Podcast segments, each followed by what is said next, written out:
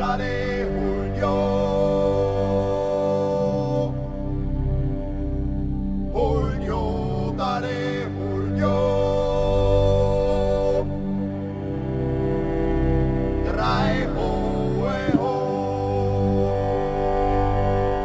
Ist Nationalpark Radio. Die Sendung und der Podcast vom Nationalpark Gesäuse, dem einzigen Nationalpark der Steiermark.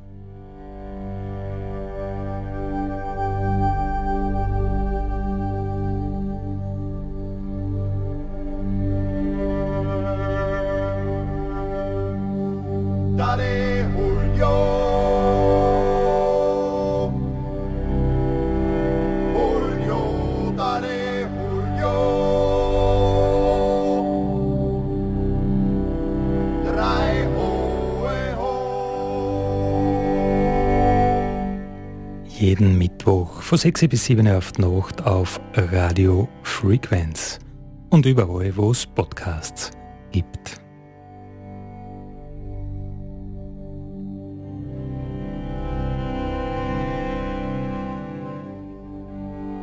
Grüß euch, schön, dass ihr wieder mit dabei seid beim Nationalpark Radio. Andi Hollinger spricht.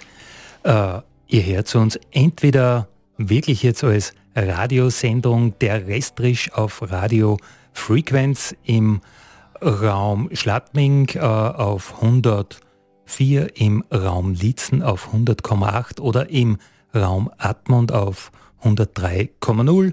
Ihr hört uns als Radiosendung auf Radio B138 im Raum Kirchdorf oder ihr habt uns über eine der gängigen Plattformen, äh, Podcast-Plattformen erwischt. Ganz egal, warum ihr da seid oder wie ihr hergekommen seid.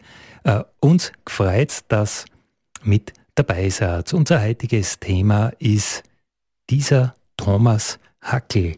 Dieser Thomas Hackel, der unterwegs war am Lux Trail. Grüß dich, Thomas. Servus. Ja, äh, du bist über ein Nationalparks Austria Medienstipendium in den Nationalpark Gesäuse gekommen und wir haben dir dann vorgeschlagen, äh, magst nicht den Lux Trail gehen, der ist nicht nur im Nationalpark Gesäuse und du hast da dann eigentlich die Aufgabe nicht ganz besonders leicht gemacht. Du hast die äh, Königsvariante gewählt, einfach alles gehen. Ja, fix. Äh, für mich ist es ja so eine Geschichte, wir haben eh am Anfang, also so für die Leute, die es nicht wissen, der Lux Trail hat äh, elf Etappen. Es gehen jetzt nicht die meisten in einem durch, aber weiß nicht, ich bin nachher so der Ehrgeizler. Ich muss es nachher durchgehen. Und es war auch super, weißt du bist einfach so lang unterwegs und in der Natur und das macht schon mit dem Denken einfach was, finde ich. Und äh, diese elf Etappen, die wären ja so einmal ein Vorschlag. Wie lange hast du dann wirklich gebraucht? Ich bin ja 13 Tage unterwegs gewesen und zwar habe ich nachher mal in Jonsbach einen Ruhetag gemacht, weil mir das Knie ein bisschen weh dann hat. Das hat sich leider nachher erst ein bisschen später wieder eingerenkt. Und dann habe ich die letzte Etappe, die elfte Etappe, die ist halt, reine geht hat, glaube ich, 11, 20, wenn ich das richtig im Kopf habe. Die habe ich geteilt und bin nachher auf der Ibstaller Hütten geblieben und das war sicher eine gute Idee, weil für mich, also ich bin erst nicht der größte Sportler, war es da schon so eine Geschichte, dass elf Stunden nach zehn Tagen wandern war schon arg. Also ich bin happy gewesen, muss ich sagen, dass ich es Zeit habe. Also Nicht der große Sportler, sagst du von dir selber, aber dann doch ehrgeizig wie einer der großen Sportler. ja, voll, voll. Äh, der Ehrgeiz äh, ist größer als die Muskelmasse, definitiv. Ja, äh, wo verläuft dieser Lux Trail jetzt ganz genau? Wo hast du gestartet und wo geht es dann weiter? genau, also ich habe in Reichramming gestartet, das ist äh, Bezirk Steyr, wenn ich es richtig im Kopf habe? Ja, sagen wir mal. Äh, genau, ich habe hab in Linz übernachtet und bin nach in der Früh nach Reichramming gefahren und äh, bin dann von dort wirklich vom Bahnhof lo los, losgelaufen und bin dann in, zur Anlaufalm. Das war so die erste Etappen und von dort nachher weiter zur Lauserbauernalm und von dort weiter nach Admont und dann geht es halt immer so weiter. Also es ist eigentlich, das muss man schon auch sagen, weil es ist wirklich, wenn man jetzt so Österreich im Kopf hat, so dieses, also der Lux Trail hat so den Beinamen, die, das wilde Herzen Österreichs. Und das ergibt schon einen Sinn, weil es ist schon wirklich im Herzen von Österreich. Und es ist ein bisschen, ohne dass ich jetzt irgendwie äh, jemand zu nahe treten will, es ist schon ein bisschen irgendwo im Nirgendwo. Hm, was will man auch? Man will ja die Natur sehen und nicht irgendwie die nächste Gemeindebautensiedlung. Und da muss ich schon sagen, dass es aber super war, dass du mit den Öffis so super hinkommen bist, dass kein Auto brauchst, um den Trail zu machen. Fast einfach vor Linz, was nicht, 8 Stunden 15 und bist äh, in Reichraming, von dort gehst weg. Das ist, glaube ich, schon mal ein ganz wichtiger Hinweis. Also man kann diesen Lux-Trail auch wirklich ohne eigenes Auto machen. Äh, man kommt mit den Öffis zusammen, weil ich habe ja auch ein bisschen Bedenken gehabt, naja, du wirst am Anreisetag ja gleich die erste Etappe dranhängen, wird das alles klaglos funktionieren. Wenn du zu spät zu deinem Ausgangspunkt kommst, naja, vielleicht ist dann ungut, äh, kannst das erste Quartier, das ja gleich einmal so der Flaschenhals ist, wo es nur ganz wenige Schlafplätze gibt. Wie viel waren es dann wirklich auf der Anlaufalm? Boah, wenn ich das jetzt richtig im Kopf habe, die haben auch Bettenlager, ich sage jetzt mal, da gehen schon, also Matratzenlager, da gehen schon 10, 12 Leute gehen schon rein und ich glaube, dann haben es noch zwei Doppelzimmer oder zumindest eins. Also es ist nicht extrem viel Platz, aber es ist dann nicht extrem wenig. Aber eh, was du gesagt hast, wenn man keinen Stress hat, ist es, glaube ich, schon einfach chilliger. Man sagt zuerst, ich fahre jetzt einfach mal nach Reichraming, da gibt es Übernachtungsmöglichkeiten, schlaf dort und gehe dort äh, zeitig in der Früh weg. Ich bin nämlich nachher weggekommen, glaube ich, um 9 von Reichraming, das auch nicht unbedingt mega spät gewesen ist. Aber du gehst dann nach die erste Etappen vom Lux Trail und ich glaube, angeschrieben ist die so mit acht Stunden. Dann ist die Frage, wie schnell bist du dann wirklich? Das ist, steht für einen geübten Wanderer acht Stunden. Wie geübt bist nachher? Das ist schwer selbst einzuschätzen. Und bei der ersten Etappe habe ich mir schon gedacht, so, boah, geht das jetzt aus, muss jetzt schneller gehen, bla bla bla. Da wäre es, glaube ich, schon angenehmer gewesen, zum Beispiel zum sagen, hey, ich schlafe in Reichraming und gehe um sieben weg, weil auch auf der Anlaufalm um, es ist schon sehr schön und auch ein sehr, sehr netter Wirt. Ähm, also da kann man auch ein bisschen früher ankommen und dort ein bisschen Zeit verbringen. Ihr Herz ist Nationalpark Radio, die Radiosendung und der Podcast vom Nationalpark Gesäuse. Wir sind heute am Luxtrail unterwegs. Äh, Thomas Hackel, du bist den ganzen Trail äh, abgegangen. Du hast schon gesagt, zwei Wochen warst unterwegs. Äh, und am Beginn war ja gleich irgendwie die erste richtige Härteprobe. Boah ja, ich habe massives Glück gehabt, dass einfach am ersten und am zweiten Tag aber arg geregnet hat. Und ich weiß noch, für mich ist so, ich habe normalerweise überhaupt kein Problem mit nass werden, auch beim Wandern, weil es zum Schluss ist es halt einfach, es ist halt Wasser und es ist Hochsommer, man wird nicht so leicht krank, wenn man weiß, man kann ja eh sich abduschen und alles und hat ein warmes Bett. Aber es hat gescheit geregnet und dann auf, also die letzten Höhenmeter zur Anlaufalm war einfach ein Steig und es hat einfach geschit, geschit, geschit. Und du gehst da diesen Steig nach oben, du weißt nicht, wie lang ist der, wie arg ist der. Und das war schon ein bisschen anstrengend. Und das Blöde war nachher eigentlich, ich bin nachher zur Anlauf angekommen, habe mich schon so gefreut auf ein Duschen. Ist eine heiße Duschen, war schon ein bisschen so unterkühlt. Freue ich nach der Duschen und sagen so, also der eine, dort, der dort gearbeitet hat, grinst mich schon so an und sagt so, ja, wir haben nur Outdoor-Duschen, Solarduschen, aber es war kein Sonnenlicht da.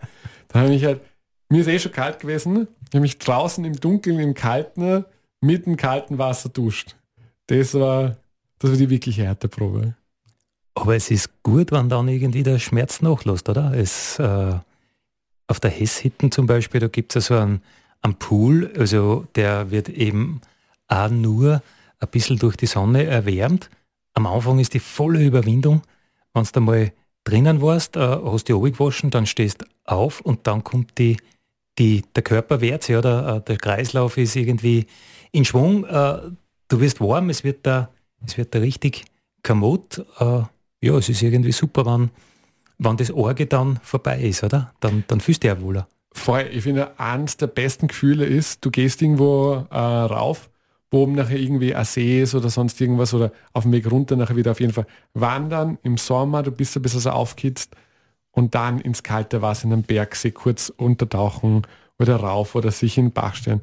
Da fühlt man sich wie neu geboren. Also es gibt wenig Gefühle im Leben, die so schön sind, finde ich. Es stimmt schon, wenn du so richtig ausgefeiert bist und dann nur einmal abduschen mit kaltem Wasser, man kann sich alles ein bisschen schön reden. Ja, oder? ja, voll, voll. Das war nicht so super. Also den Pool, das schreibe ich nachher auf mit der Hitten, aber na, die, die kalte Duschen am kalten Tag, das war, aber dann hat es so gute Kaspersknädelsuppen gegeben. Nicht so gut wie die von meiner Mama, aber schon sehr gut. Na gut, äh, die Küche von der Mama ist eigentlich selten zu toppen, das muss man auch sagen. Genau. Weil mit denen ist man einfach aufgewachsen und, und da weiß man einfach, so muss das schmecken. Das ist der Referenzwert. Genau. Auch dann für die Freundin, oder? Du, bei mir daheim koche echt ich. Also fast immer. Muss man sagen, meine Freundin hat echt eine Liebe zum Kochen entwickelt, jetzt die letzten zwei, drei Wochen. Äh, aber ich liebe Kochen und Kochen ist für uns meine Aufgabe. Aber ich orientiere mich auch an der Mama. Also der Referenzpunkt Mama passt schon. Der passt schon, ja. Referenzpunkt ist ein, ist ein gutes Stichwort. Du hast gesagt, äh, ja, äh, für den geübten Wanderer sind die Wanderzeiten halt gedacht. Äh, wie kommt man dann äh, zu der Erkenntnis, ob man ein geübter Wanderer ist, ob man äh, schneller ist als angegeben, was man ja immer glaubt, weil man ja so gut ist, oder ob man sich doch richtig bemühen muss, diese Zeiten einzuhalten. Äh, wie ist er da mit der Kondition gegangen? Äh, Kondition war eigentlich echt überhaupt kein Problem. Ich habe es nachher bei Hälften von der Strecken, also weiß nicht, ich nachher nach Jonsbach, ich glaube Etappe 5 oder sowas war das nachher, da habe ich es mit dem Knie gemerkt, aber Ausdauer war nie ein Problem. Aber, und wir haben eh schon mal drüber geredet, ich finde einfach, die, man ist jetzt wandern, aber für wem ist man wandern? Dass man sagen kann, man hat die Etappen in der Zeit, die auf, weiß nicht, in irgendeiner App drinnen steht, dass du so lang brauchst, dass du das geschafft hast. Das ist ja, das, wie, wie fremdbestimmt ist denn das? Also geh so lang, wie du brauchst. Und es ist halt extrem schön. Also es gibt keine Etappen, die nicht schön sind. Und manchmal gibt es einfach Flecken, da will man am liebsten einfach eine Stunde oder einen Tag sitzen und einfach schauen. Das heißt, also wenn ich einen Tipp auch mitgeben könnte, so steht ein bisschen früher auf und nehmt sich einfach mehr Zeit für den Weg, weil das ist definitiv das, was ich am meisten bereue, dass ich teilweise einfach mich zu sehr gestresst habe. Ich hätte einfach mir mehr Zeit nehmen sollen. Und dann zum Schluss ist eh so, ja, dann bist du auf der Hitten. Also wichtig ist, dass du rechtzeitig in Hitten bist zum Essen, weil das ist manchmal schon um 6 Uhr gibt es nachher kein Essen mehr. Das ist wichtig, aber sonst wirklich den Zeitrahmen so stecken, dass man einfach eine Stunde mindestens hat, wo man einfach nur schauen kann. Und das ist halt, dafür geht man ja wandern oder ein bisschen für den, fürs Naturgenießen, für die Ausblicke genießen. Ein bisschen auch was für die Seele. Genau, genau. Wobei du ja praktisch mit einem Auftrag im Gepäck unterwegs warst, mhm. weil ja deine Aufgabe war, äh, das Medienstipendium mit äh, abgebbaren, herzeigbaren äh, ja, Ergebnissen auszufüllen. Also in deinem Fall, du hast ja für Video äh, entschieden, wie ist da da gegangen? War das lästig oder war das eine willkommene Abwechslung zum Gehen? Ich habe mich am Anfang ein bisschen gestresst. Am ersten, erste Etappe war ich so, dass ich mir dachte, boah, kriege ich da genügend Material zusammen? Und zum Schluss ist es aber, du kriegst auf jeden Fall genügend Material zusammen. Weil es das sind halt sehr kurze Videos, muss man dazu sagen. Also äh, für die vielleicht, die äh, den TikTok nichts sagt, äh, das sind einfach sehr einfache Videos, die du einfach mit dem eigenen Handy dich selbst filmst. Das ist nicht künstlerisch irgendwie wertvoll. Also du hast jetzt keine Universumproduktion gemacht? Nein, nein, nein. Äh, also einfach, ich habe das Handy gehalten und habe halt irgendwas reingesagt. Aber es ist einfach so, zum Schluss ist so, du hast, also für mich ist so gewesen, du hast so viel Eindruck, du hast so viele Ideen, dass eigentlich was cool ist, da mal kurz das zu erklären. Zum Beispiel einmal, das war auf der zehnten Etappe, bin ich halt so gegangen und auf einmal höre ich ganz lauter Motorsäge. Und da habe ich mir gedacht, so, da habe ich ein bisschen so rumgeschaut und habe gesehen, so, Herst, da wird so viel gerade äh, abgeholzt. Also natürlich nicht so, dass die jetzt große Teile rausgeschlagen haben, aber du merkst einfach, da ist eine intensive Forstwirtschaft. Und dann habe ich einfach ein Video gemacht, wo ich so kurz gesagt habe, ah, schaut, da hat man im Hintergrund die Motorsäge, da passiert das, das ist jetzt nicht im Nationalpark, sondern aber einfach in den Bergen von Österreich. Und Forstwirtschaft ist halt einfach Teil von den Bergen. Also ist im Nationalpark nicht mehr, das ist auch ein bisschen die Idee vom Nationalpark, aber sonst in den Bergen, die werden halt forstwirtschaftlich benutzt sozusagen. Ihr Herz ist ein Nationalpark Radio, die Radiosendung und den Podcast vom Nationalpark Gesäuse. Äh, wir sind heute am Luxtrail unterwegs. Der Luxtrail, der in Oberösterreich startet, in den Nationalpark Kalkalpen geht, dann weiter in die Steiermark geht, in den Nationalpark Gesäuse geht und dann weiter nach Niederösterreich, das Wildnisgebiet äh, Dürnstein-Lassingtal streift und dann in Lunds am See zu Ende ist. Thomas Hackel ist den ganzen Trail äh, abgegangen. Thomas, du hast gesagt, äh, die Motorsack hast du einmal sehr markant gehört. Äh, bringt mich natürlich zu der Frage, merkt man, wenn man so einen Wanderweg geht, ob man jetzt in einem dieser strengen Schutzgebiete, in einem Nationalpark, in einem Wildnisgebiet ist oder ob man in einem Wirtschaftswald ist? Gibt es da einen Unterschied, den man so ganz offensichtlich merkt? Ja, also das hat mich fast so schon überrascht, wie arg der Unterschied ist. Weil das, der markanteste Unterschied ist einfach, du siehst in einem Naturwald oder naturnahen Wald, siehst du extrem viel Totholz. Und zwar deshalb, weil einfach das Totholz, das ist für extrem viele Lebewesen, für extrem viele Arten, ist das halt einfach ein Lebensraum. Aber jetzt in einem Wirtschaftswald und ich bin umgeben von Wirtschaftswäldern aufgewachsen, ist es halt einfach so, wenn ein Baum umfällt, dann wird er geschnitten und dann kommt er raus. Der bleibt nicht irgendwo liegen einfach und vor allem nicht, wenn es nachher rumgehst in den Buchenwäldern, sozusagen die ursprünglichen Wälder da in der Gegend, dass da einfach riesige Buchen liegen und die hat es vielleicht umkaut vor, was nicht, einem halben Jahr. Die kannst ohne Probleme einfach jetzt rausschneiden und ein Geld damit machen. Und deshalb, du hast in einem naturnahen Wald hast du viel Totholz. Du hast Totholz, das eben schon seit Ewigkeiten liegt, Totholz, das kurz liegt. Du hast Bäume, die verschiedene Alter haben. Nämlich nicht so, dass da einmal alles abgeholzt worden ist und dann wieder neu gesetzt wurde, wie beim Wirtschaftswald, bei der Fichtenmonokultur, sondern du hast einen alten Baum, du hast einen jungen Baum, du hast ein mittleres Alter. Und auch die Geschichte ist halt einfach, du siehst extrem viele verschiedene Arten von Bäumen.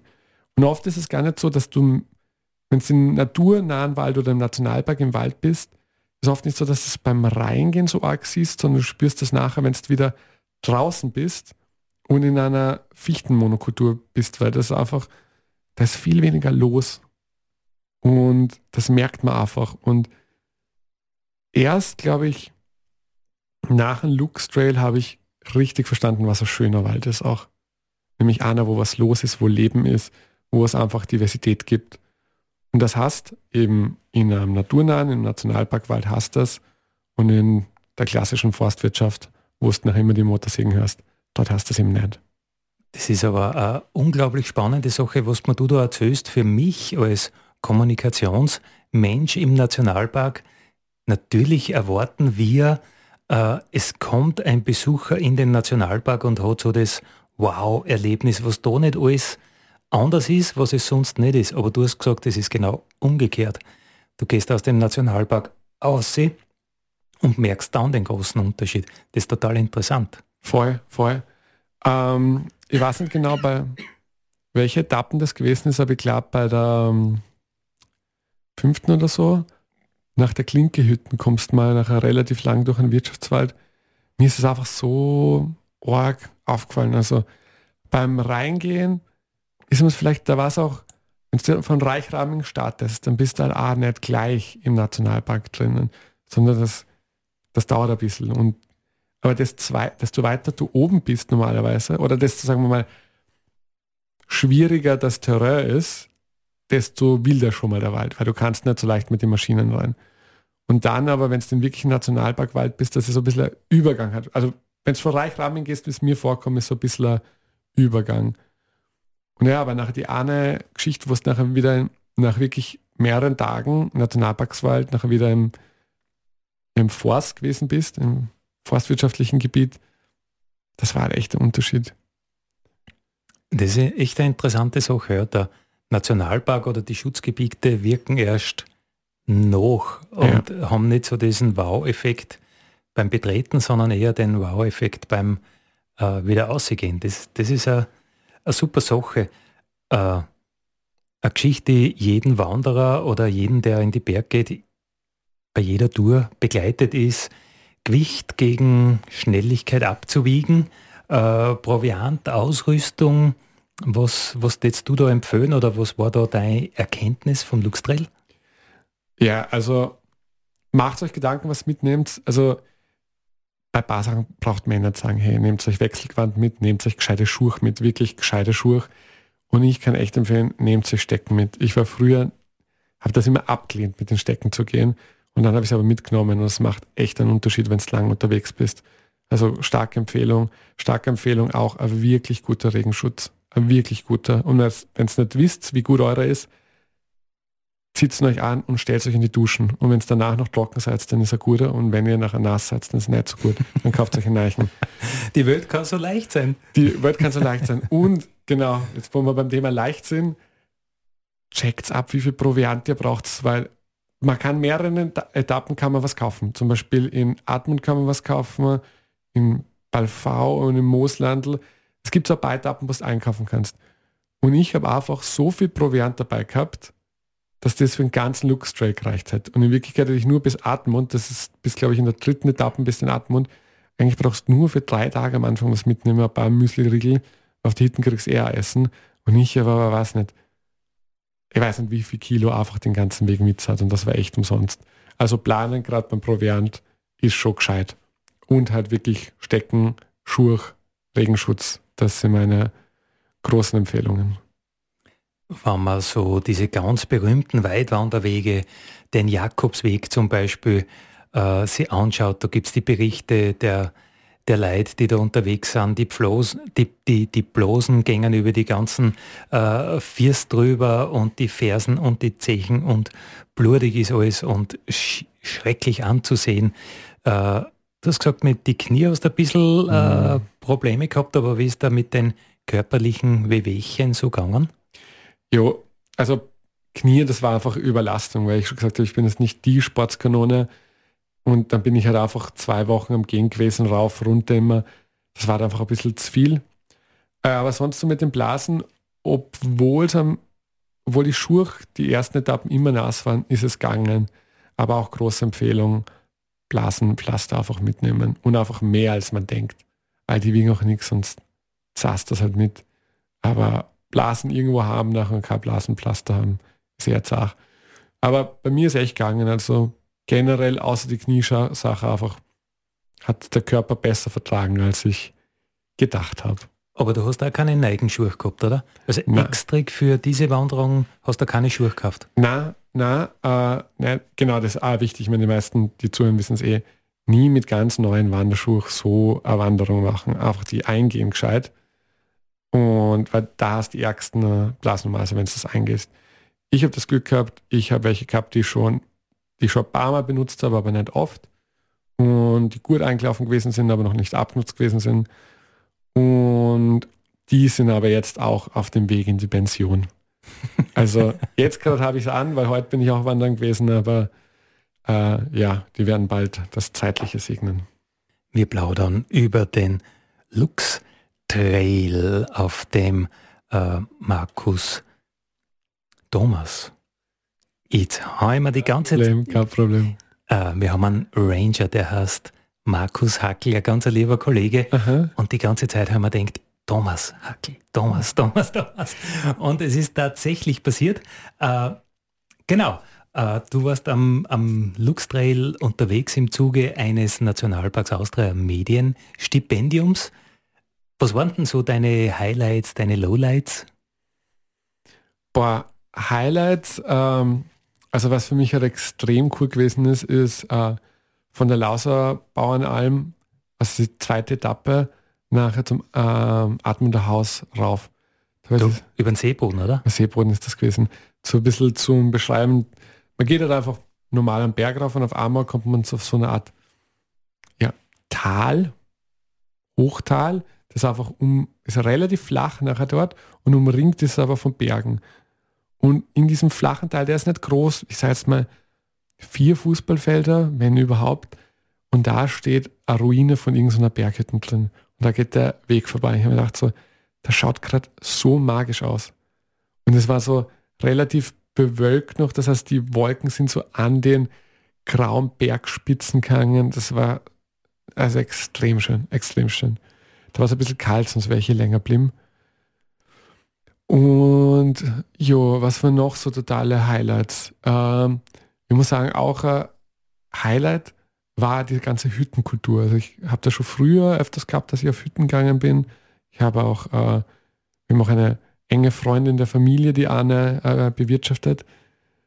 Aber der Umgang auf der Hütten, dass man einfach nett miteinander ist, dass man redet, dass irgendwie dieser, sag ich mal, wenn du aus Wien kommst, dieser Standesdünkel, die gibt es nicht auf der Hütten. Da ist man einfach per Du und man ist nett miteinander und auf Augenhöhe. Das Essen ist gut, die Gespräche sind gut.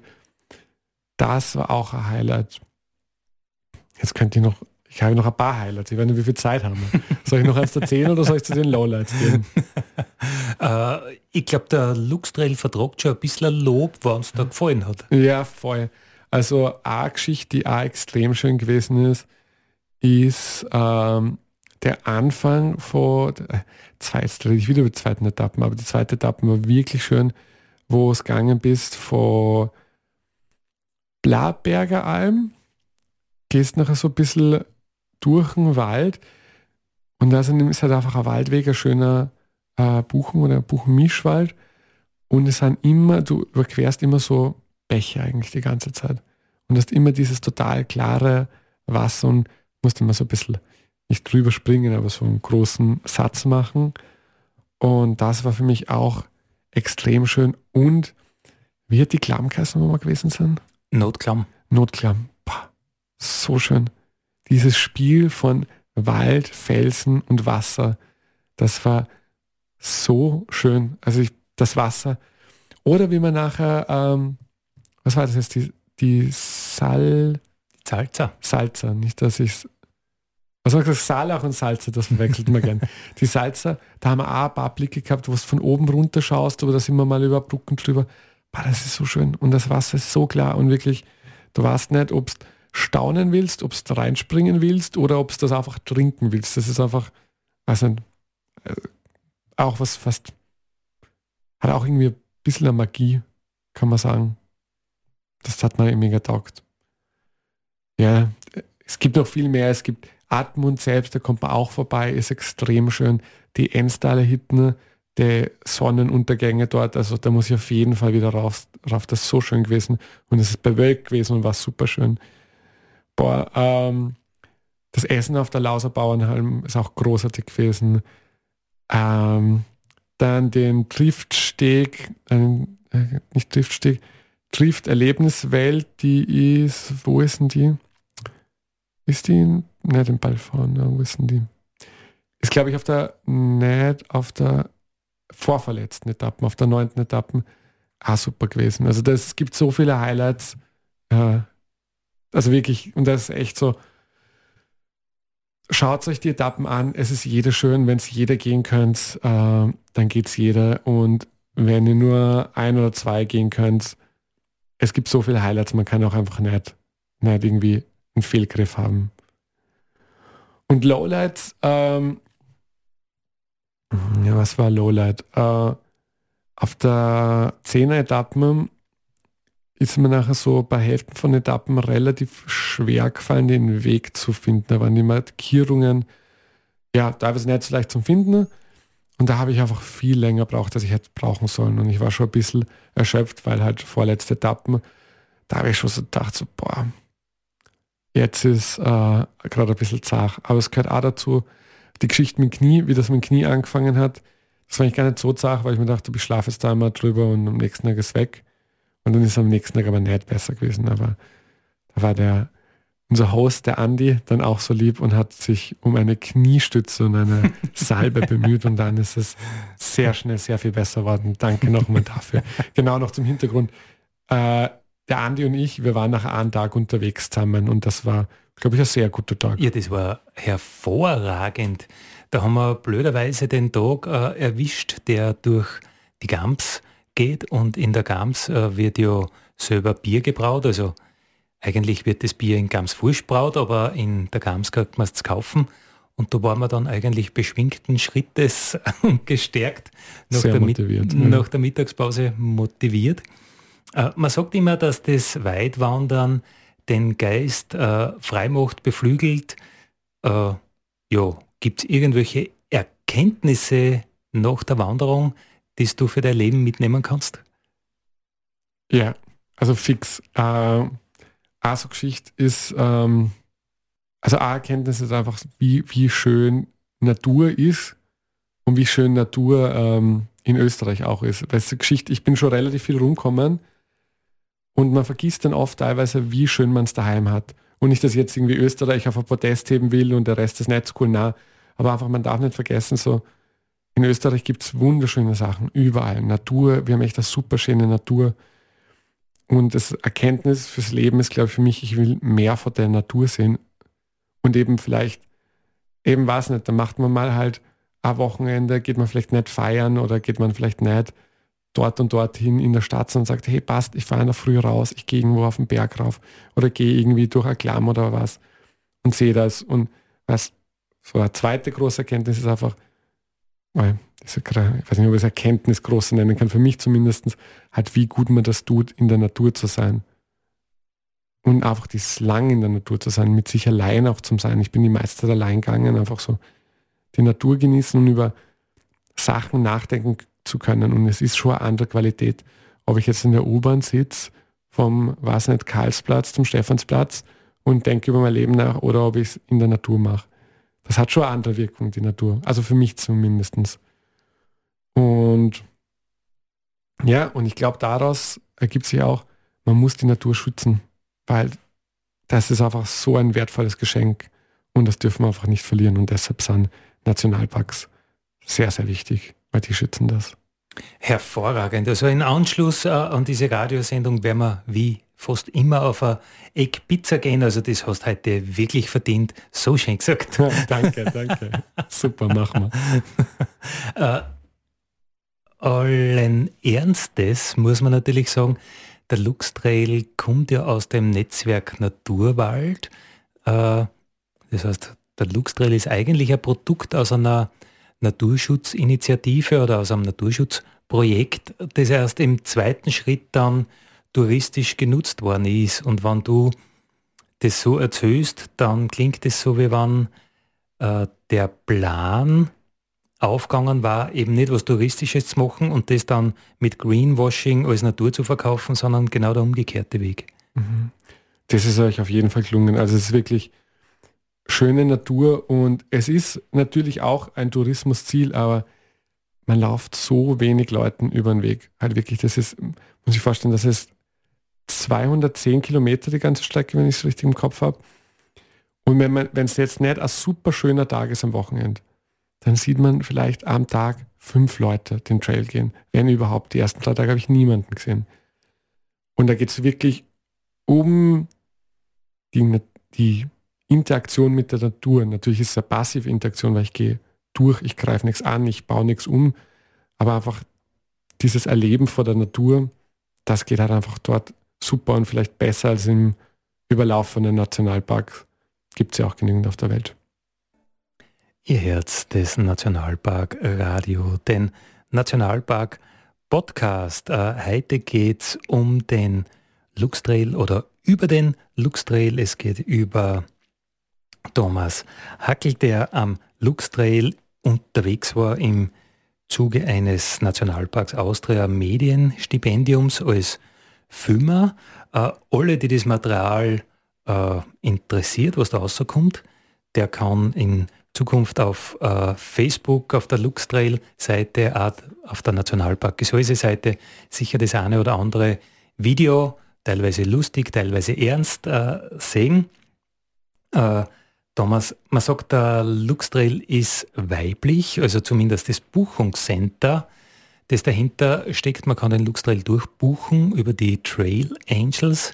Äh, die sagen, buchen dann mehr Frauen als Männer. Kannst du das bestätigen, dass der Luxtrail weiblich wäre? Boah, ähm, na, ehrlich gesagt nicht so. Ich habe wirklich, ich würde sagen, sehr ausgewogen beide äh, Geschlechter gesehen. Und also na, ich muss schon sagen, was ich mir schon gedacht habe, ist, es waren relativ viele Leute, die ich jetzt sagen würde, so Durchschnitt, ja, Ende 30, 40 sind so.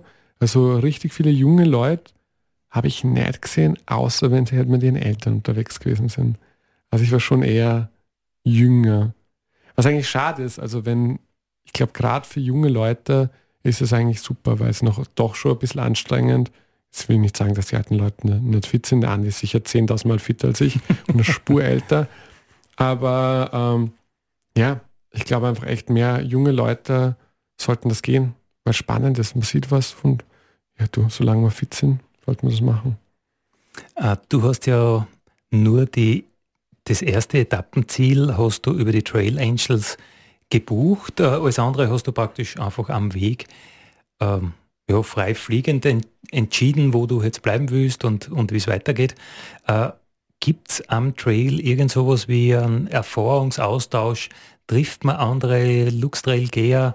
Ist es so wie Pilgern, dass man irgendwann dann äh, in einer Unterkunft ist, wo hunderte Gleichgesinnte sind und man kann sich zu jedem Tisch dazusetzen und über äh, die Wanderung reden? Ähm, ja, ist definitiv nicht überlaufen. Man muss auch sagen, die Geschichte ist gewesen, dass nicht das beste Wetter gewesen ist die meiste Zeit.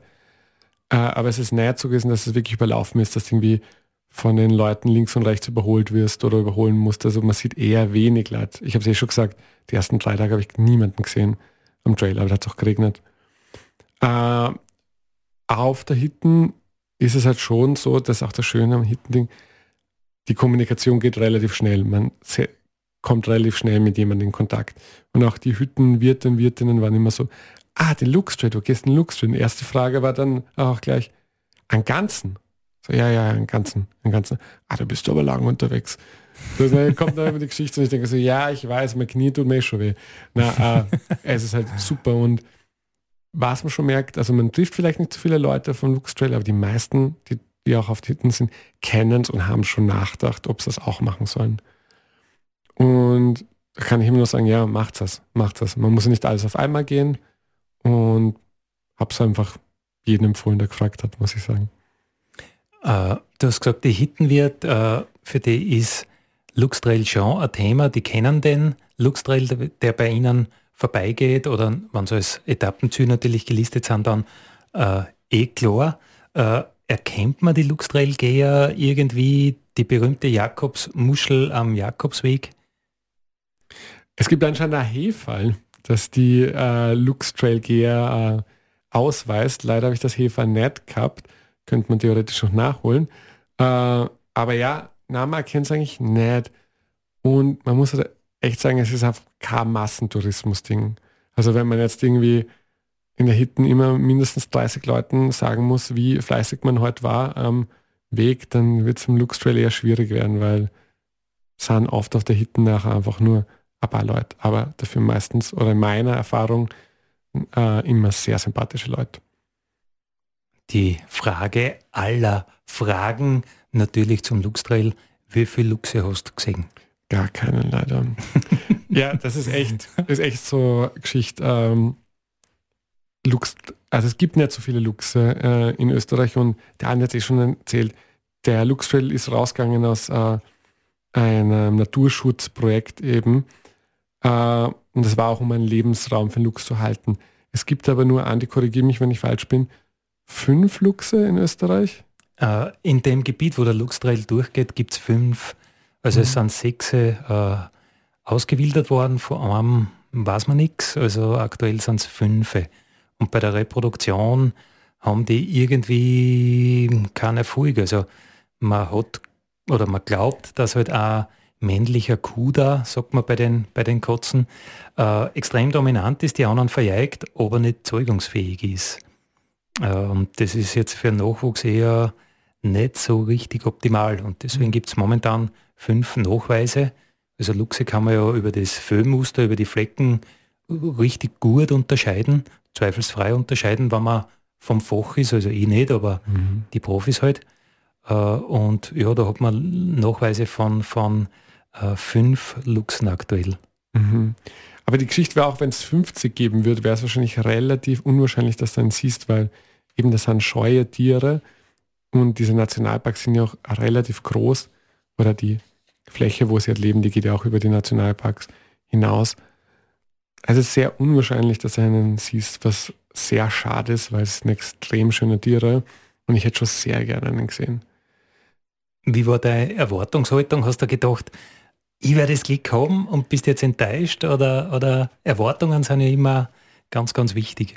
Ja, ich habe schon gewusst, dass ich wahrscheinlich nicht sehen werde, aber ich habe schon, schon, also ein bisschen Funken Hoffnung war natürlich schon da, vielleicht. Vielleicht gerade wenn ich da bin, da geht er da vorbei und dann sehe ich ihn, aber es ist nicht passiert. Und das ist auch okay, aber ähm, ja, irgendwann mal wäre es schon schön, aber schauen wir mal, ob das passieren wird. Also ich gehe jetzt doch schon seit mehr, 30, mehr als 30 Jahren in die Berg. Äh, früher natürlich überhaupt nicht mit dem Fokus an Lux zu treffen, aber mir war es bisher auch nicht gegönnt, an Lux zu sehen. Äh, allerdings gibt es Fotos vom Sogwirt am Hengsboss aus dem Wirtshaus fotografiert, wo man zwei Luchse vorbeigehen sieht. Also vielleicht ist ja unsere Schwäche, dass wir nicht ganz so viel im Wirtshaus sind wie andere. Ich glaube auch, das ist das Problem und an dem sollte man wirklich arbeiten. das ist wichtig. Wichtig. Es geht ja nur um die Luchse. äh, ja, ein Problem, eine Herausforderung, der muss man sich einfach stellen, oder? Und wir haben schon genau. eine Lösung. Wir haben genau. eine Lösung. genau. eine Geschichte, der man sich stellen muss. Du hast schon ein bisschen äh, angedeutet, du warst sehr viel allein unterwegs. Du hast sehr viel Zeit gehabt zum Denken. Äh, wie ist da mit der Angst gegangen? Ich meine, keiner gibt es zu, dass er sich auch ab und zu fürcht, aber irgendwie ist es dann doch ein Thema, oder? Mhm. Ich habe große Angst gehabt und die war halt, dass ich später auf die Hitten komme fürs Essen. Die ist immer mit mir mitgegangen, die Angst. äh, ist ist zum Glück nie passiert, aber na, Spaß beiseite. Ähm, man hat schon, also ich bin relativ äh, trittsicher und bin auch einfach am Berg ein bisschen gewohnt, aber man hat schon teilweise so die Geschichten, was jetzt, oje, oh das ist jetzt vielleicht ein bisschen, geht es ein bisschen steiler runter oder das ist ein bisschen, weiß nicht, da ist der Tritt nicht so ganz sicher jetzt gewesen. Man hat schon diese kleinen Momente, aber grundsätzlich, äh, also jetzt diese kurzen Sekunden, war das nicht so ein Problem für mich. Und ich muss sagen, ich habe auch diese Einsamkeit schon sehr genossen. Ich kann mich dann erinnern, wie ich vom Atmenderhaus runtergegangen bin. Da sind auf einmal vor mir zwei und hinter mir zwei und habe schon gemerkt, das taugt mir gar nicht. Ich will jetzt eigentlich wieder bei mir und bei der Natur sein. So viel Leid. Ja, äh, in, viel. Insgesamt zu fünft am Berg, es ist ja Katastrophe. Eine Sauerei. Genau. äh, ja, wir hätten jetzt ungefähr eine halbe Minuten äh, Sendezeit. Was wären so deine Tipps, was du sagst, äh, das nehmt's mit und das denkt?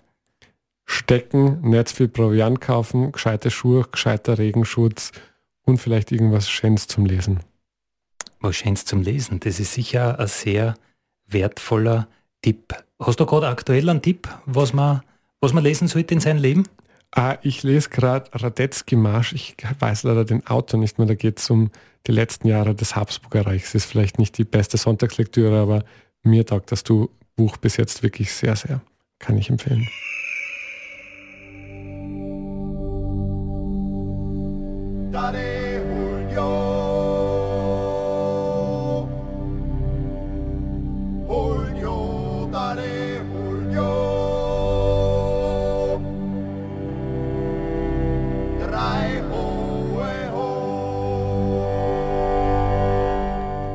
Das war das Nationalpark Radio, der Nationalpark Podcast für heute. Wenn's wollt, im Radio wieder nächsten Mittwoch von 6 bis 7 auf die Nacht oder halt auch überall, wo es Podcasts gibt. Danke fürs Zuhören und pfiat euch. Dale,